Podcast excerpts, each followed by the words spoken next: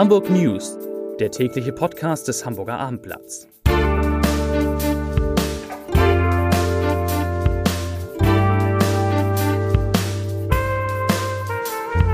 Herzlich willkommen in dieser neuen Podcast-Woche. Mein Name ist Lars Heider und heute habe ich sehr, sehr wichtige Nachrichten für alle, die regelmäßig mit der U3 fahren und ich kann sagen, es sind keine besonders guten Nachrichten. Außerdem wollen wir heute sprechen über die Umgestaltung des Rathausmarktes, natürlich über Katharina Fegebanks Bewerbung um den Posten der ersten Bürgermeisterin und um Hamburgs Bewerbung um die Hockey-Weltmeisterschaft der Frauen. Zunächst aber, wie immer in aller Kürze, drei schnelle Nachrichten. War irgendwie doppelt, ne? wie immer in aller Kürze. Also drei Nachrichten in aller Kürze auf jeden Fall.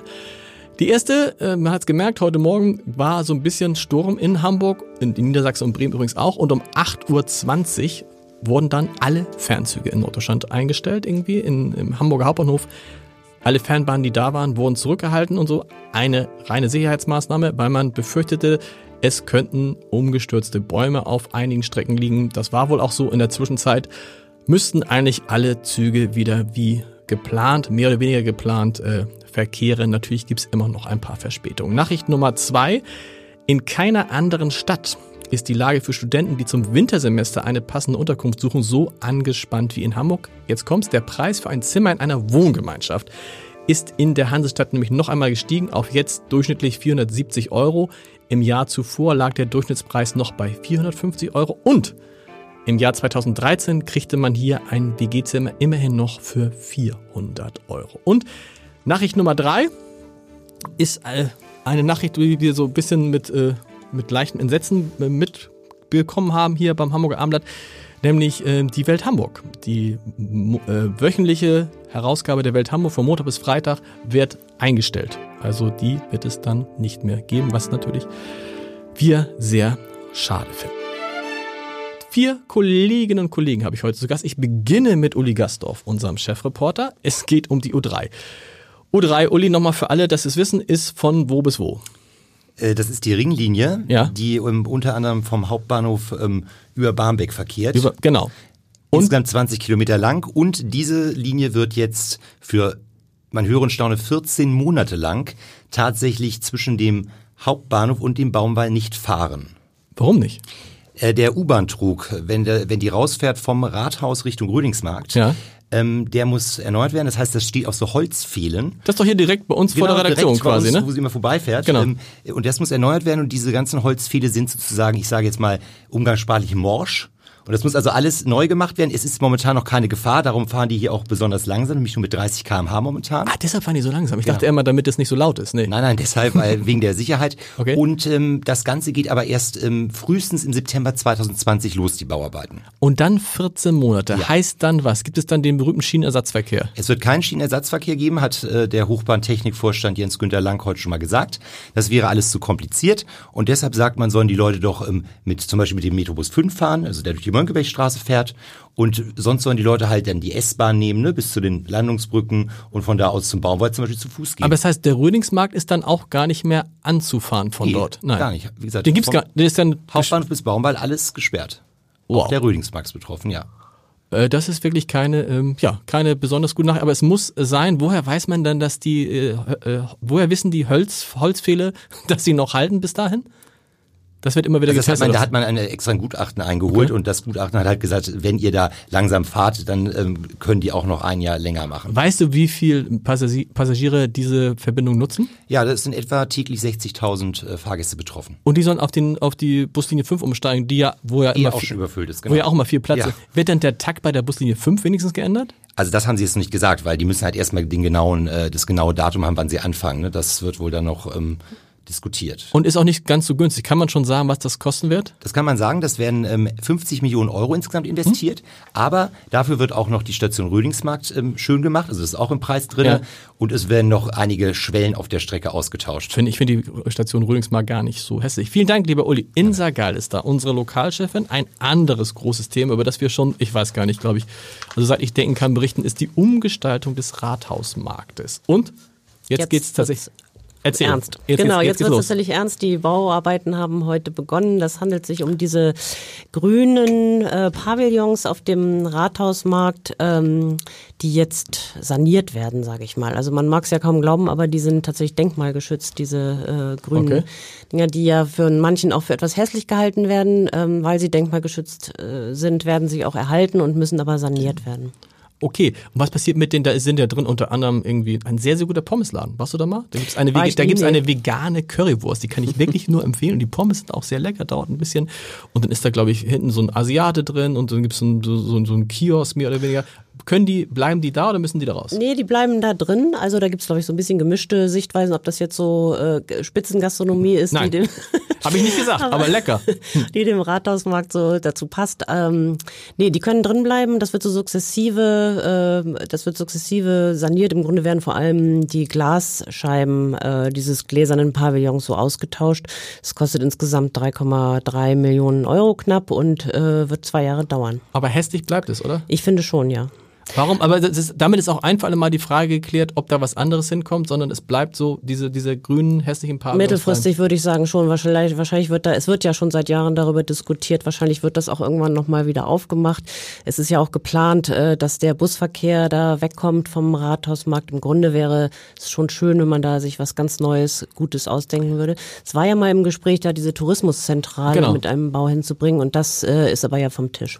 Das kann natürlich alles passieren, sollte nach der nächsten Bürgerschaftswahl eine Konstellation an der Macht sein, die die Innenstadt weitestgehend autofrei macht und zum Beispiel die Mönckebergstraße zur Fußgängerzone, dann würde es ja Sinn machen, dass da äh, sich was tut in Sachen Busverkehr. Das stimmt auf jeden Fall. Allerdings glaube ich, dass sich alle auch ohnehin einig sind, dass äh, die Busse möglichst vom äh, Rathausmarkt verschwinden sollen. Das ist wohl wahr. Ja, vielen Dank, liebe Insa. Das war natürlich auch wieder ein sehr, sehr guter Übergang zu Andreas Dai. Andreas Dai, man nennt ihn auch den Wahrsager, weil am Freitag hat er in diesem Podcast gesessen und hat gesagt, pass mal auf, morgen, nämlich dann am Sonnabend beim Landesparteitag der Grünen, wird Katharina Fegebank erklären, dass sie nicht mehr nur Spitzenkandidatin, sondern Bürgermeisterkandidatin werden will. Und, lieber Andreas, das hat sie getan. Wie sind denn da die Reaktionen jetzt so?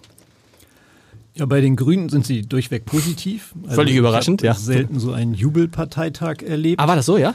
Sie ist schon in dem Moment, wo sie das äh, in der Rede gesagt hat, sofort unterbrochen worden. Die sind alle aufgesprungen, haben minutenlang gejubelt äh, und dann konnte sie die Rede noch kurz fortsetzen und danach äh, musste sie, glaube ich, gefühlt alle 400 Mitglieder in den Arm nehmen und äh, das waren ganz äh, herzergreifende Szenen. Okay. Und die, der, der, der Bürger, die Bürgermeister hat sie kurz nach eine SMS geschrieben. Sie hat dann im Interview mit dir gesagt, der Bürgermeister hätte zurückgeschrieben, ist alles gut? Ja. Und? Ist das alles gut? Was hört man aus der SPD? Ja, die waren da im Prinzip darauf eingestellt. Klar. Äh, Die kennen natürlich auch die Umfrageergebnisse bundesweit und in Hamburg und die Wahlergebnisse bei den Bezirkswahlen im Mai und äh, wissen, wo die Grünen stehen und alles andere als dass die zweite Bürgermeisterin und Spitzenkandidatin in so einer Konstellation dann auch irgendwann sagt, ja, ich will Bürgermeisterin werden, äh, wäre komisch gewesen. Das Einzige, was vielleicht noch ein bisschen offen war, war eben der Zeitpunkt. Äh, viel- ich glaube, auch in der SPD haben nicht alle damit gerechnet, dass sie das jetzt schon sagen wird, sondern erst etwas später. Meiner Meinung nach Ja? Nein, jetzt ist ein guter Zeitpunkt, eben weil die Ausgangslage in diesem Moment so ist, dass die Grünen auf Augenhöhe sind. Sie haben erstmals die Chance, stärkste Kraft zu werden und die Bürgermeisterin zu stellen. Und wenn man in so einer Situation dann nicht sagt, ja, ich will das werden, dann wirkt das ja auch irgendwie verzagt und schwurbelig. Und sie fordert ja gerade mehr Mut äh, ein von der Stadt. Also muss sie das natürlich selbst auch erfüllen. Aber tatsächlich ist es auch so, dass die Grünen jetzt zum ersten Mal was zu verlieren haben. Denn selbst wenn die jetzt ein ganz tolles Ergebnis bei der Bürgerschaftswahl schaffen, 20, 22 Prozent, das wäre irgendwie fast doppelt so viel wie bei der letzten Bürgerschaftswahl, und dann aber nicht die Bürgermeisterin stellen, hätten sie verloren. Das kommt auf die Sichtweise an. Sie hätten ja de facto trotzdem an Prozenten und Genau. an Einfluss dazu gewonnen. Die Sichtweise ist der Äh, eigene das Anspruch. Ist, ähm, sagen wir mal, das dürfte Ihnen ziemlich sicher gelingen, dass Sie Ja. Ihr Ergebnis von 12,3 Prozent, die Sie 2015 hatten, deutlich verbessern werden. Wenn man natürlich von diesem Anspruch ausgeht, ich will Bürgermeisterin werden, ich will eine Koalition, welcher Art auch immer anführen und das dann am Ende nicht erreicht, klar, dann hat man natürlich seine Ziele verfehlt. Wie wird das jetzt werden? Meine, für uns Journalisten ist das natürlich eine gute Nachricht, weil wir haben jetzt ein unglaublich spannendes Duell. Fegebank gegen Tschentscher. Wie muss man sich diese, wie wird man sich diese Duelle vorstellen müssen? Dazu muss man wissen, dass die beiden jetzt nicht gerade so die äh, klassischen Duellanten sind. So nennt man, glaube ich, Menschen, die in ein Duell Ja. gehen. Äh, Peter Tschentscher ist ein sehr ruhiger, sachlicher äh, Politiker, der jetzt nicht unbedingt die äh, große Bühne sucht und die Auseinandersetzung. Und Katharina Fegebank Er kann aber ganz kurz, aber er kann auch anders. Hast du ihn gesehen mit Luisa Neubauer als von Fridays for Future? Die hat ihn richtig mhm. aus der Reserve gelockt und der ist ja auch, boah, da habe ich Peter Tschentscher mhm. gar nicht wiedererkannt. Also Entschuldigung, ja. Ja, wenn es nötig ist. Genau. Ähm, man hat es bei ihm noch nicht oft erlebt. Ja. Also, ich nehme an, oder äh, es gibt einzelne Beispiele, die das zeigen, dass er das, wenn es nötig ist, auch macht, aber es entspricht nicht seinem Naturell. Und bei Katharina Fegebank ist es ähnlich. Die ist zwar so eine, ja, locker vom Auftritt her, neigt aber auch nicht äh, zur Zuspitzung, sondern ist eigentlich eher auf Harmonie und Ausgleich bedacht. Und äh, das ist ihr jetzt nicht in die Wiege gelegt, jemanden anzugreifen, mit dem sie sich eigentlich auch noch äh, persönlich gut versteht und mit dem sie teilweise inhaltlich auf einer Höhe ist. Man muss ja wissen, sie ist Wissenschaftssenatorin, er ist Wissenschaftler. Die haben also durchaus einiges gemeinsam. Ähm, so, und jetzt muss sie ihn attackieren. Muss dann, da bin ich gespannt. Und er sie, oder? Und auch er kann ja, also, mhm. was sind, was sind so Ihre Schwachpunkte? Wenn du jetzt, wenn du jetzt der Berater von Peter Tschentscher wärst oder Peter Tschentscher selbst, wo würdest du bei Katharina Fegebank ansetzen? Ja, zwei Dinge. Zum einen ähm, ist er natürlich als Bürgermeister derjenige, der die ganze Stadt im Blick hat, genau. äh, alle Themen, Wohnungsbau, Verkehr, Soziales, Finanzen, wo er ja herkommt, ähm, während sie bislang in erster Linie für Wissenschaft steht. Mhm.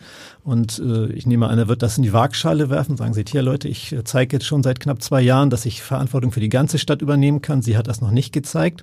Also so ein bisschen dieser Bürgermeisterbonus. Und zum anderen ähm, wird er sie wahrscheinlich auch fachlich äh, dann auf den Gebieten stellen, auf denen sie bislang nicht so zu Hause ist. Und da muss sie dann zeigen, dass sie das kann. Was ich interessant fand, ich hatte neulich mit dem äh, Regierungssprecher, Senatssprecher gesprochen, weil wir ja sowohl äh, Frau Fegebank als auch Herrn Tschentscher eingeladen haben zu einem Duell. Ich habe von Frau Fegebank nach einem Tag eine Rückmeldung gekriegt, jawohl, ich bin dabei, vom Bürgermeister bis heute nicht. Und da habe ich den Regierungssprecher gefragt, warum denn nicht? Und dann sagt er ja, der Bürgermeister sammelt die Angebote und dann entscheidet er, bei wem er auftritt und bei wem er nicht auftritt. Mein Gefühl ist, der wird ganz viele dieser Duelle gar nicht wahrnehmen. Das erste vom Unternehmensverband Nord, das ist jetzt irgendwie im November, da schickt er schon Melanie Leonard. Ist das geschickt? Kann man so oder so sehen. Äh, es gibt ja so eine alte Grundregel, ähm, dass man sich als Bürgermeister oder sozusagen der, der höchstrangigste Politiker in der Stadt äh, nicht auf Augenhöhe mit, den, mit der Konkurrenz begeben sollte, weil man sie dadurch nur aufwertet. Olaf mhm. Scholz hat das auf die Spitze getrieben und äh, hat sich im Prinzip mit seinen Konkurrenten gar nicht abgegeben, mhm. hat die persönlich gar nicht angesprochen und jede Konfrontation mit denen eigentlich vermieden. Da ist Peter Tschentscher vielleicht ein bisschen anders gestrickt, aber das ist äh, ein Grund. Das andere, der andere, die andere Sichtweise ist, dass man natürlich äh, in der Öffentlichkeit so dastehen könnte, als würde man diesen Duellen ausweichen. So ist es. Den Eindruck möchte er sicherlich nicht erwecken. Insofern bin ich auch gespannt, äh, wie er das dann in Zukunft halten wird. Vielen Dank, lieber Andreas. Björn Jensen aus dem Sport sagte mir gerade, es ist seine Podcast-Premiere. Ich werde verrückt. Björn, du musst ganz dicht rangehen. Das ist wichtig. Du hast nämlich ein wichtiges Thema. Hamburg bewirbt sich um eine WM. Das ist richtig. Um die Hockey-Weltmeisterschaft der Damen im Jahr 2022. Warum? Warum? Ja, Warum? gute Frage. Nein, der Deutsche Hockeybund wollte sich gerne bewerben und hat gedacht, Hamburg ist eigentlich ein gutes Pflaster. Ja. Da sind viele Erfolge. Wir haben viele erfolgreiche Nationalspielerinnen auch aktuell im Kader der Damen und insofern bot sich das an. Das ist eine schöne Stadt im Übrigen. Wie, da, da habe hab ich gehört. Wie, ja. wie groß sind die Chancen? Wer bewirbt sich ja, noch? Das ist noch nicht ganz klar, wer sich bewirbt, da heute die Frist äh, heute Nacht erst abläuft. Es könnte noch sein, dass da Überraschungen warten. Im Moment ist es so, dass äh, bestätigt ist, dass Spanien sich mitbewirbt mit Terrassa. Ähm, ich denke, da hat Hamburg gute Chancen. Bitte, was ist Terrassa? Das ist auch, soll auch eine wunderschöne Stadt okay. in Spanien sein, die mir okay. persönlich auch noch nicht bekannt ist. Okay. Und ich möchte auch 2022 dort nicht hinfahren müssen. Und wer noch? Oder ist es der einzige Bewerber? Äh, nee, möglicherweise kommt äh, dazu noch Neuseeland und wir befürchten auch, äh, dass die Niederlande vielleicht noch mit einsteigt und dann wäre es schwierig, denn dort äh, ist Hockey eine Riesensportart und da ist entsprechend auch Geld vorhanden. Insofern hoffen wir, dass die Niederlande die Herren-WM vielleicht lieber haben möchten. Hatte, hatte, war in Hamburg schon mal eine Hockey-WM? Nein. Noch, noch nie. Es wäre das erste Mal die erste. Äh, die, es gab in Mönchengladbach äh, 2006 die WM der Herren, da haben die Deutschen auch gewonnen und diese Erfahrungen waren en entsprechend auch so positiv, dass man jetzt äh, auch wirklich danach gesucht hat, mal wieder ein großes Event in Deutschland auszurichten. Insofern, ja, es wäre eine Premiere. Wir drücken die Daumen. So, und wie immer auch hier, ich muss meine Lesebrille aufsetzen, mit der mich Björn Jensen noch nie gesehen hat, ist auch noch die allerhässlichste. Der Lesebrief des Tages, er kommt von Arno Siebert. Und worum geht es? Im weitesten Sinne um Umwelt. Klimaschutz. Klimaschutz. Und zwar bezieht er sich auf eine Statistik, die wir veröffentlicht haben, nämlich wie viele Menschen in Ham von Hamburg aus in, nach Frankfurt und München und Stuttgart geflogen sind. Arno Siebert schreibt, es ist nicht zu fassen. Mehr als 47,4 Millionen Passagiere sind in den vergangenen zehn Jahren von Hamburg aus zu Zielen in Deutschland geflogen, die man mit vertretbaren Zeitverlusten auch mit der Bahn hätte erreichen können. Für die Anlieger des Hamburger Flughafens und nicht nur für die bedeutet diese Art der Fortbewegung vor allem Lärm, insbesondere in den Abend- und Nachtstunden, eine erhebliche Abgasbelastung aufgrund der großflächigen Verteilung von Ultrafeinstäuben und für uns alle jede Menge klimaschädliches CO2. So kann und darf es nicht weitergehen.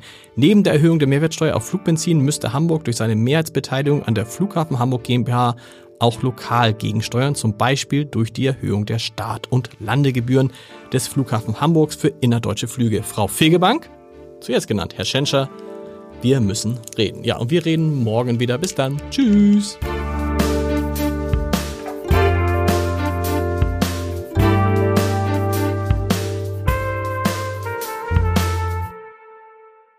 Weitere Podcasts vom Hamburger Abendblatt finden Sie auf abendblatt.de slash podcast.